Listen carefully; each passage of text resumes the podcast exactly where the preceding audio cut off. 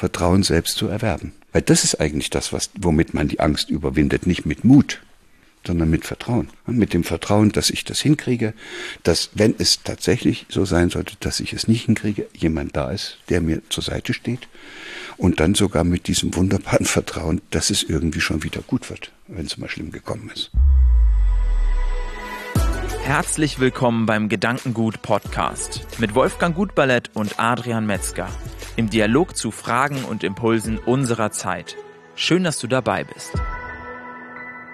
In dieser Folge wollen wir herausfinden, wie wir mutiger werden und dafür ist einer der bekanntesten Hirnforscher Deutschlands und der Vorstand von der Akademie für Potenzialentfaltung hier bei uns. Herzlich willkommen, Herr Gerald Hüther und Wolfgang und ich äh, werden dich mal so ein bisschen dazu ausquetschen, wie wir denn jetzt mutiger werden können. Ähm, Gerald, sag mal, ist es überhaupt erstrebenswert, mutiger zu werden und zu was könnte das dienen, wenn wir denn ein bisschen mutiger wären? Es wird uns ja immer gesagt, es sollte ein bisschen mutiger sein und das muss man mal genauer hingucken, was sich dahinter wirklich verbirgt. Also ich bin das erste Mal ins Stolpern gekommen. Ich habe auch immer gedacht, Mut wäre eigentlich doch was Großartiges. Und dann habe ich so eine ältere Dame getroffen, die hat mir eine Geschichte erzählt. Sie sei auf dem Marktplatz in ihrer Heimatstadt unterwegs gewesen. Dann hätten sich plötzlich zwei erwachsene Männer in die Haare gekriegt und sich da also furchtbar geschlagen.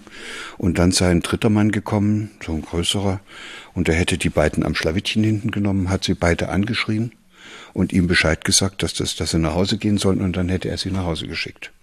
Und dann sei sie zu diesem Mann hingegangen und hat gesagt, das war aber jetzt mutig.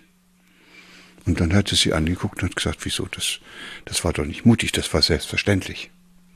Und da habe ich angefangen nachzudenken. Und was diese Geschichte ja zeigt, ist, dass der Mann gar keinen Mut gebraucht hat, sondern das war Teil seines eigenen Selbstverständnisses. Das heißt, man hätte, könnte auch sagen, wenn der das nicht gemacht hätte, hätte der sich abends, wenn er sich im Spiegelbild anguckt, gar nicht wohlgefühlt. Das Bild von ihm selbst, der Mann, der er sein wollte, dazu gehörte, dass, dass der in so einer Situation nicht einfach zuschaut. Das ist also eine innere Haltung, eine innere Einstellung, aus der heraus er gehandelt hat. Der hat keinen Mut gebraucht. Der hat das einfach gemacht. Und da fängt man dann an, so nachzudenken. Und, und um das vielleicht auch für die Jüngeren jetzt nochmal deutlich zu machen, es gibt ja diese Situation, die wir alle kennen, Jungs vor allen Dingen, dass wir da im Schwimmbad im Sommer so auf den Zehner oder wenigstens auf den Fünfer hochklettern. Und wenn ich jetzt ein Junge bin, der unbedingt wissen will, wie das ist, wenn ich da runterfliege, der, der das auch genießen will, in der Luft zu schweben und dann zu erleben, wie das ist, wenn man fliegt da kletter ich da hoch und springe da runter, weil ich will es ja unbedingt erleben. Und das ist ein völlig anderes Motiv als das, was jemand hat, wovon ich auch einige kenne, da gehöre ich selbst dazu, der nur auf den Zehner hochklettert, weil er weiß, da unten sitzen seine Freunde und auch vielleicht schon die ersten Freundinnen, denen er gefallen will, und der dann vorne an die Kante geht und dann merkt man schon, Heiliger, der, der braucht jetzt viel Mut, um da runter zu springen der hat Angst. Und, und Angst kann man aber nicht durch Mut überwinden, sondern da bräuchte man ja Vertrauen. Und, und deshalb ist das möglicherweise ein ziemlich wirr verwendeter Begriff mit dem Mut. Es würde ja heißen, man braucht dann das, was wir Mut nennen, wenn man etwas tun will oder dabei ist, etwas zu tun, was man aber selbst gar nicht möchte. Also zum Beispiel auf dem Zehner runterspringen, aber nicht, weil ich wissen will, wie es ist, wenn ich in der Luft fliege, sondern weil ich den anderen gefallen will. Ich, ich, ich tue es nur der anderen zuliebe oder äh, um der Anerkennung willen, die ich von den anderen haben will. Und damit muss ich mich dann überwinden, weil es ja nicht mein eigenes ist. Ähnlich ist das mit einem, der auf dem Marktplatz eingreift, nicht weil ihm das ein inneres Bedürfnis ist, sondern weil er meint, das müsse jetzt, weil er Zivilcourage in der Schule gelernt hat, es müsse das jetzt tun. Der hat dann Angst. Und deshalb ist das möglicherweise so, dass, dass ich, jetzt übertreibe ich es mal, dass wir den Mut in unserer Gesellschaft als Begriff so hoch bewerten, weil er sich sehr gut dazu eignet, Menschen dazu zu bringen, etwas zu tun, was die in Wirklichkeit gar nicht wollen. So, und Jetzt habe ich den Begriff des Mutes, sozusagen, von dem wir alle überzeugt waren, ich auch, dass er was ganz Positives ist, richtig in den Dreck getreten. Ne? Er ist ein, ein Mut, auch Tapferkeit macht das noch schlimmer. Mut und Tapferkeit sind Begriffe, die, die die Gesellschaft benutzt, um Menschen dazu zu bringen, etwas zu tun, was sie freiwillig und aus sich selbst heraus gar nicht machen würden. Wolfgang, wie siehst du das? Hat Gerald dich jetzt hier entmutigt oder? Ähm? Nein, ich, äh, ich bemühe mich, äh, das äh, Verständnis, also jedes Wort hat ja bei jedem ein inneres Bild und das Bild, was Gerald jetzt sagt, das ist mir nicht so vertraut. Ich bin an den Begriff immer anders herangegangen und es ist interessant, das so zu betrachten. Ich habe mir jetzt überlegt, was wäre gewesen, wenn die beiden doch stärker gewesen wäre oder der Mann, der da eingegriffen hat, es nicht geschafft hätte. Was hätten wir dann gesagt, wenn die beiden sich rumgedreht hätten und ihm eine gehauen hätten und äh, hätten weitergemacht? Äh, gesagt, dann war er übermütig oder übermutig oder so. Äh, oder wie würden wir das dann bezeichnen, habe ich überlegt, um, um mir auch das Gegenteil vorzustellen, wie wir dann sprachlich damit umgehen. Er, er, wird das ja nur dann machen. Also er hat diese innere Einstellung, dass ja. das dazugehört zu ihm. Und jetzt kommt der entscheidende Punkt und jetzt prüft er sich selbst, ja. ob er über die Kompetenzen besitzt, ja. die notwendig sind, um in dieser Situation einzugreifen. Und wenn er dann merkt, er ist eigentlich gar nicht in der Lage, das ganze Geschehen jetzt so klar in den Griff zu bekommen, dann macht er das nicht. Das hat aber auch nichts mit Feigheit zu tun, nein, nein. sondern das hat ja was mit der Einsicht in seine eigenen ja. begrenzten Kompetenzen zu tun. Und wenn er sich getäuscht hat? In Bezug auf seine Einschätzung? Das, das kann immer passieren, das dass man sich, ja, das hat er Pech gehabt. Dann ja. würde ich sagen, hat mit Mut, gehabt, und, mit Mut und Feigheit mhm. auch nichts zu tun. Mhm. Mhm. Hat er einfach Pech gehabt, dass er das nicht so gut einschätzen konnte. Ja. Manchmal haben ja auch solche Leute Glück, die man da versucht, mit seinen Kompetenzen in ihre Schranken zu verweisen. Nun haben die plötzlich Glück, dass man da ausrutscht oder irgend sowas und dann, und dann äh, gewinnen die Oberhand. Das ja. ist dann einfach Pech. Das hat ja. mit Mut und Feigheit nichts zu tun. Schwierig, also. Mhm. Und das ist ja im Grunde genommen, wenn ich es Feigheit immer wieder sage, da sieht man ja noch deutlicher, wie die Gesellschaft äh, jemanden bezeichnet, der ihrer Meinung nicht bereit ist, etwas zu tun, äh, was er in Wirklichkeit gar nicht tun will. Man, ich bin ja nie feige wenn es etwas ist, was ich wirklich selbst will. Also wenn ich jetzt hier unbedingt durch den See schwimmen will, dann, dann schwimme ich da durch. Feige wäre ich nur dann, wenn ich da gar nicht durchschwimmen will und die anderen aber meinten, da müsste ich doch durchschwimmen. Ja. Das sind Erpressungsversuche. Auf eine ganz subtile Art und Weise. Ja. Nun ist es ja ein Unterschied, ob ich eine, eine Notsituation habe oder eine Notsituation sehe, also das Notwendige tue, um die Not, die ich sehe, zu wenden, das gibt mir nochmal eine andere Kraft, vielleicht als wenn ich das aus ähm, Geltungsdrang tue. Ja, da, da, das ist dann das Dritte, was wir uns angucken müssen. Wir haben diesen Mann auf dem Markt, der tut es aus einer inneren Überzeugung heraus. Mhm. Der Junge auf dem Zehner, mhm. der tut es aus einem, aus einer aus, aus einem Gefühl heraus, dass er mal wissen will, wie das geht. Also man mhm. könnte sagen, aus Entdeckerfreude. Mhm. mhm. Auch, auch dieses sich selbst zu entdecken in so einer Situation. Und dann gibt es manchmal Situationen, wo man es tut, weil es gar nicht mehr anders geht. Aber da frage ich dich, äh, da geht sowieso nichts anderes. Willst du da noch extra Mut haben? Also du, die Einbrecher haben jetzt gerade sozusagen dich überfallen und stehen vor deinem Bett. Da brauchst du jetzt doch keinen Mut, wenn du jetzt wach wirst, um das nächste Brett zu nehmen und dem das auf die Birne zu hauen. Das kommt ja, dann einfach kann abhauen. so. Wenn du abhauen kannst, brauchst du auch keinen Mut. Das machst du dann auch so. ja. Also in, in Notsituationen, ja, glaube ich, sind wir so in Automatismen, dass wir da überhaupt nicht lange nachdenken müssen, ob wir dazu Mut brauchen oder nicht.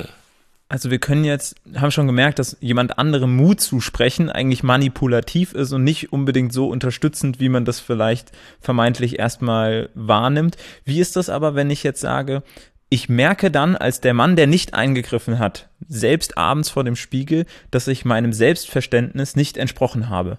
Würde ich dann nicht auch sagen, ich war, ich habe den Mut nicht gehabt, eigentlich da einzugreifen? Oder ist das dann einfach etwas anderes, was da fehlt, was du nicht als Mut beschreiben würdest, dass ähm, dem Mann gefehlt hat, um sich selbst in dieser Situation, seinem Selbstverständnis, ja, passend zu verhalten in dieser Situation? Ich weiß nicht, ob er wird es sich wahrscheinlich schämen, weil er dem Bild nicht entspricht, was er da von sich selber hat.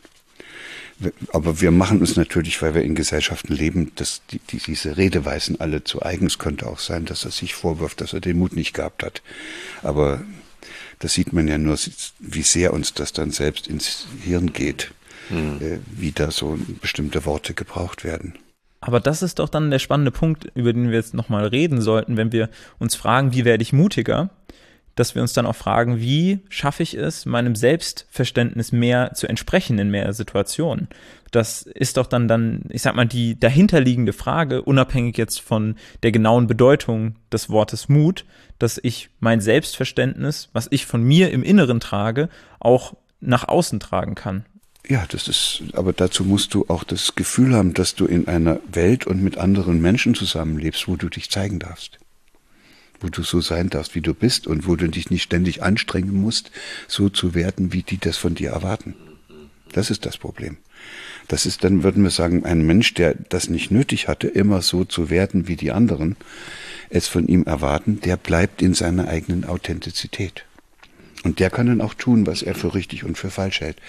Die anderen müssen ja immer das tun, was die anderen für richtig und falsch halten. Ja, und jetzt kann man, die uns da zuschauen, können das ja mal machen. Wenn Sie, wenn Sie da wirklich jemanden äh, Mut zusprechen aus Ihrem Kreis, so, sei doch mal ein bisschen mutig, müsste man mal gucken, ob, was Sie damit überhaupt äh, beabsichtigen. Soll der jetzt wirklich was tun, was er freiwillig gar nicht tun wollte?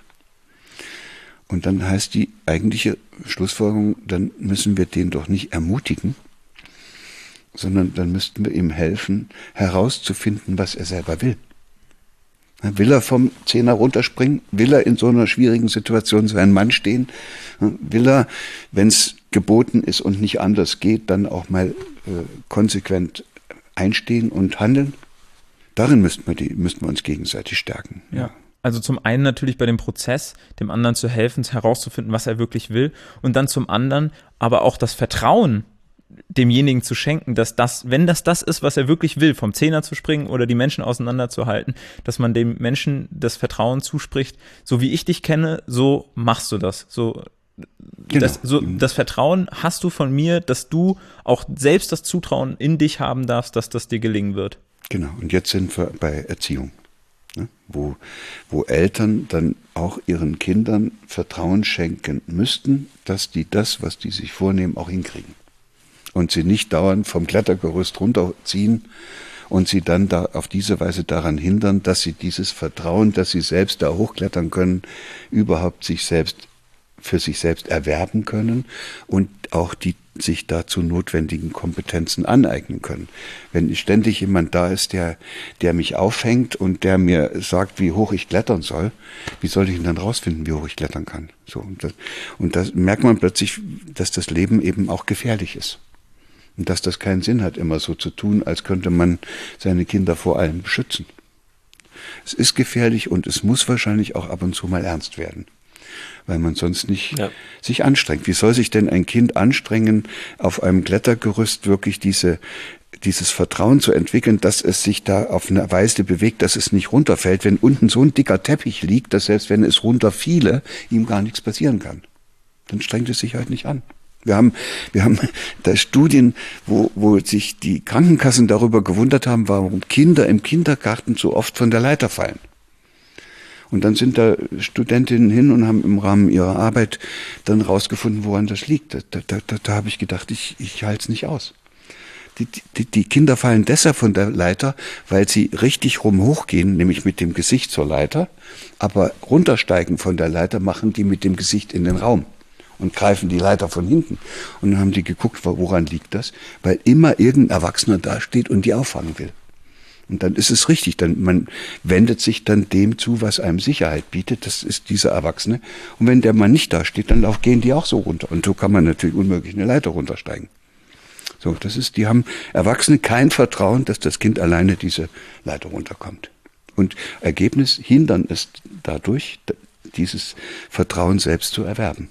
Mhm. Weil, weil das ist eigentlich das, was, womit man die Angst überwindet. Nicht mit Mut, sondern mit Vertrauen. Mit dem Vertrauen, dass ich das hinkriege, dass wenn es tatsächlich so sein sollte, dass ich es nicht hinkriege, jemand da ist, der mir zur Seite steht und dann sogar mit diesem wunderbaren Vertrauen, dass es irgendwie schon wieder gut wird, wenn es mal schlimm gekommen ist. So, und mhm. aus diesen Vertrauensressourcen kann ich dann die Angst überwinden. Wenn ich die Vertrauensressourcen nicht habe, dann kann ich auch die Angst nicht überwinden. Und deshalb hat der Mut überhaupt nichts zu tun mit der Angst. Es ist wahrscheinlich tatsächlich ein soziales Mittel, was wir einsetzen, ein Begriff, den wir so haben reinschleifen lassen in die Gesellschaft, mit der wir andere dazu bringen, weil wir das so hoch bewerten, das ist doch mutig. Und das wird uns ja auch ständig vorgeführt, wie mutig Menschen manches machen, dass man dann darauf reinfällt und denkt, das sei tatsächlich Mut, wenn einer etwas tut, was er in Wirklichkeit gar nicht selber will. Ja, vielen Dank für diesen Impuls. Und ich glaube, das wird bei dem ein oder anderen Zuschauer, Zuhörer noch zu guten Diskussionen führen, wenn dann wieder so ein entsprechender Ausspruch kommt, der einem Mut zusprechen will. Und dann kann man sich ja nochmal das, die Frage stellen, ob derjenige einem auch sein Vertrauen ausspricht und ob das jetzt einfach nur ein anderer Begriff dafür ist oder ob es tatsächlich dann darum geht, hier ähm, Mut für etwas gemacht zu bekommen, was man eigentlich gar, gar nicht tun möchte. Vielen Dank, Gerald, für deinen Besuch Gerne. hier. Vielen Dank, dass du da die Impulse mit uns geteilt hast. Sehr spannend. Und vielen Dank dir als Zuhörer, Zuschauer, dass du wieder mit dabei warst. Und wir freuen uns natürlich, wenn du auch bei der nächsten Folge wieder einschaltest. Entweder auf YouTube, bei unserem Gedankengut YouTube-Kanal oder auf der äh, Podcast-Plattform deines Vertrauens. Wir sind auf allen Podcast-Plattformen vertreten. Und wir freuen uns, wenn du beim nächsten Mal wieder mit dabei bist.